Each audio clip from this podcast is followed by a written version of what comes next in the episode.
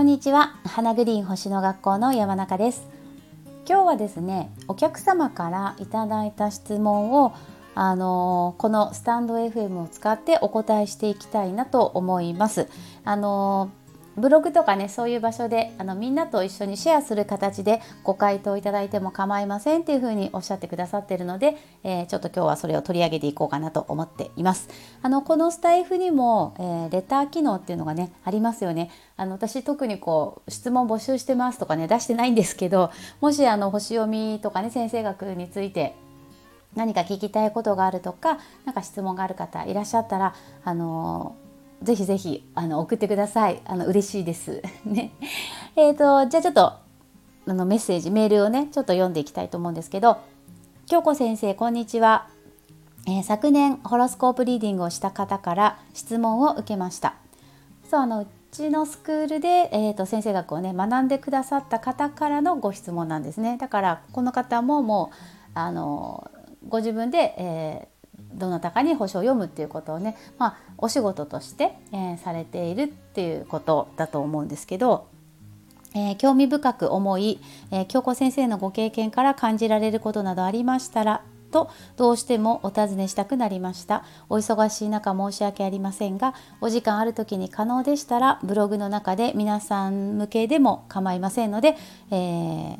お伝えいただけたら嬉しいですということで、え質問の内容がですねホロスコープを、えー、読んでもらってから星を意識してみたら自分はどうも世の中の運気の影響を受けやすいように思う運気の波を受けやすいホロスコープというのがあるのでしょうか？という質問でした。これはだからその、えー、私にね質問してきてくれたこの彼女が読んだ相手ですよね。はいだからまあ、お客様のお客様っていうことになるんですけどもその方から、まあ、あのホロスコープを読んでもらっってみたら、えー、まあ、星をね意識するようになってで星を意識するようになったらどうも自分はこう世の中のこういろんな運気の流れというかねそういう影響を受けやすいような要するに、まあ、星の何て言うかな星の通りというんじゃないけどおそらくその星がこういう時期だよっつってあ確かにそういう時期だよねとかね、まあ、その星の影響を受けやすいような気がするっていうことなんですよね。でその星の影響とか運気の波そういう影響を受けやすいホロスコープっていうのはそもそもこうもともと生まれ持ったものとしてあるのかなどうなのかなっていうご質問でこのねあの私に質問を送ってくださった彼女が書いてくれてるのは、えー、私が思ったのはえー、っとサインが、えー、団子のようにある人はあ一つの星座にこう星がギュッとこう集まっている人ってことですね。まあ、偏っているというかその一つのサインに、えー、いくつも複数の天体が集中してある人はその影響がある配置の時はより大きく影響しやすいのではないかと思いました。例えばお牛座に天体がギュッてある人はそのお牛座っていうのは不動級なのでまあ、サソリ座の季節とかえ獅子、座の季節とかね、まあ、水亀座の季節とかそこに何かこう大きな天体が来たりすると、まあ、大志座にギュッと天体が集まっている人にとってはその影響を受けやすいのではないかっていう、まあ、そういう見解ですよね。えっ、ー、とこれはですね私もねあのそうだと思います。うんえー、この彼女がねあの書いてくれてるようにやっぱりその一つのところに、まあ、例えば個人天体月星座とか太陽星座とか水星星座とかだったら、まあ、なおのことだろうし、えー、いく複数の天体が一つの星座にギュッと集まっている方の場合はその星座に影響がありそうな例えば今だったらえーと、冥王星が今ねヤギ座にいるのでやっぱヤギ座にこう個人天体がギュッてある人にとってはこの冥王星の影響トランジットのね冥王星の影響をすごく受けると思うしで今度来年1月に水亀座にね冥王星が移動したらやっぱり水水亀座に何か天体を多くギュッと持ってる方たちはそのトランジットの冥王星の影響を受けることになるのでこれは私もそうだと思います。はいそれからね2つ目にえー、っとね風のサイン水のサインが多いと世の中の運気をの影響を受けやすい。えー、っとそうねこれはですね、えー、まあ、彼女がそうなんじゃないかなって書いてくれてるんですけどこれはどうなんだろうね。えー、っと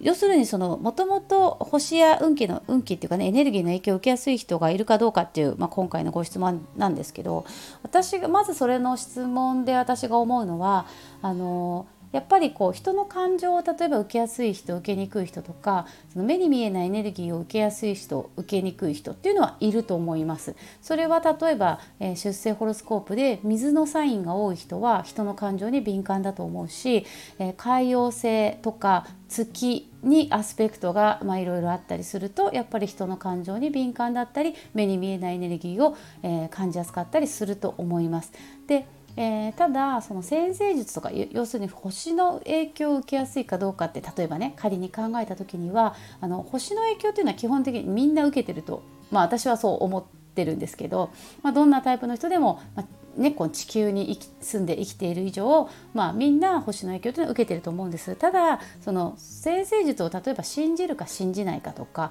まあ、それを受け入れるか入れないかっていう、まあ、そこがすごく大きいかなという気がしてだから先生術をやっぱり信じてる人とかやっぱりそれをに共感してる人っていうのはあこの星が今ここにある時ってやっぱこういうことが起こった。あやっぱりそういうことが起こるよね。ね例えば、えー、水亀座のね0度でグレートコンジャンクションが起こるやっぱり時代の転換期だよねって先生術やってる人たちは思うわけですよね。でそのタイミングでやっぱりコロナが起こったりするとあこういう形で時代が変わっていくんだねっていうふうに思うけどもし先生術を信じないとかねいうあの受け入れないっていう方だったら、まあ、例えばそこでコロナが起こっても、まあ、別にその水がメザーでグレートコンジャンクションが起こったからっていうのは全然関係のないことっていうふうに受け止めるだろうしだからその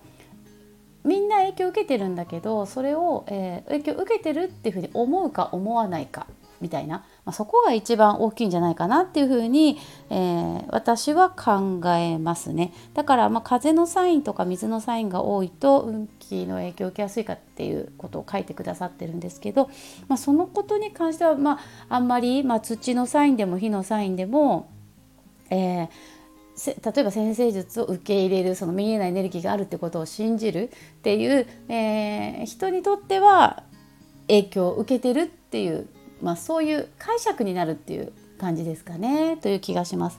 まあ、確かに水のサインが多いとやっぱり、えー、人の感情には敏感になると思います。あのかんそういう意味の感じやすいっていうのはやっぱり水のサインが多いとあるかなとはもちろん思います。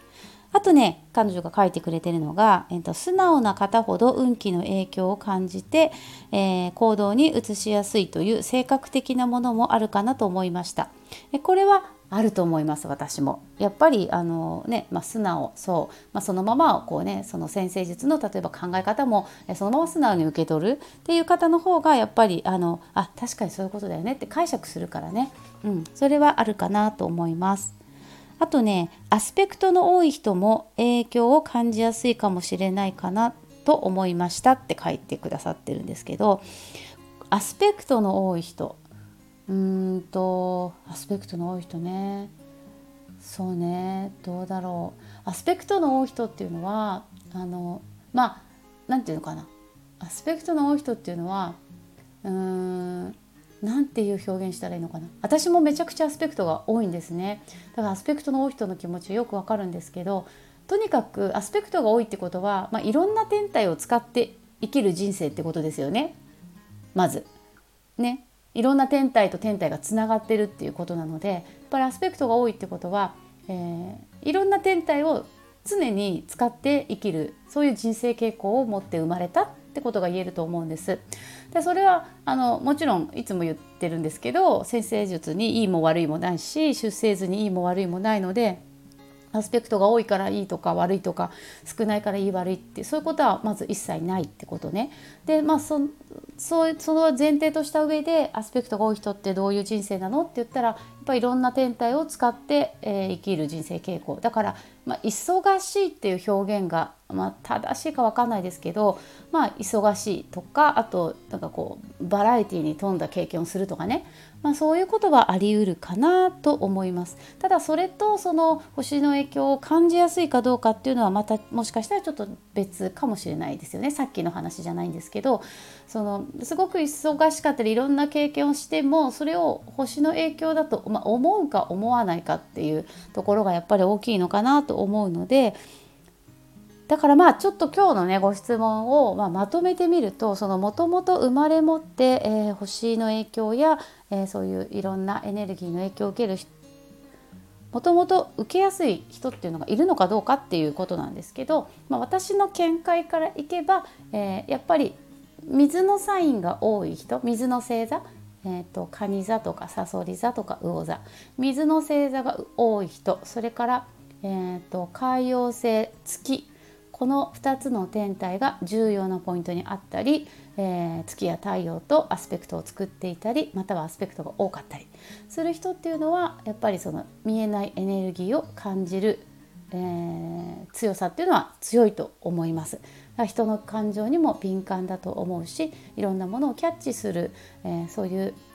感覚っていうのはやっぱり強いと思うのでそういう意味では、えー、そういういろんなものの影響。ね、この方運気って書いてくださってるんですけど、まあ、こう運気っていう表現が、まあ、どういうことを意味してるのかって、まあ、私想像すると、まあ、その星の影響っていうことなのかなと思うんですけどね。だから星の影響を受けやすいかどうかっていうと、えー、それはそれを受け入れてるかどうかっていうところになるかなと思っていて、えー、人の感情の影響とか目に見えないエネルギーの影響を受けやすいっていう表現になるとそれはやっぱり水のサインが多い人かなっていうなんかそんな風に思います。こんな回答で大丈夫かな？ね またえっ、ー、といやもうちょっとこういうこと聞きたいっていうねあれば是非またあのメールなり、えー、このスタイフだったらレター機能かな？はい使って送っていただけたらなと思いますはい。ということで今日はここまでになります。今日も最後まで聞いていただいてありがとうございました。それではまた。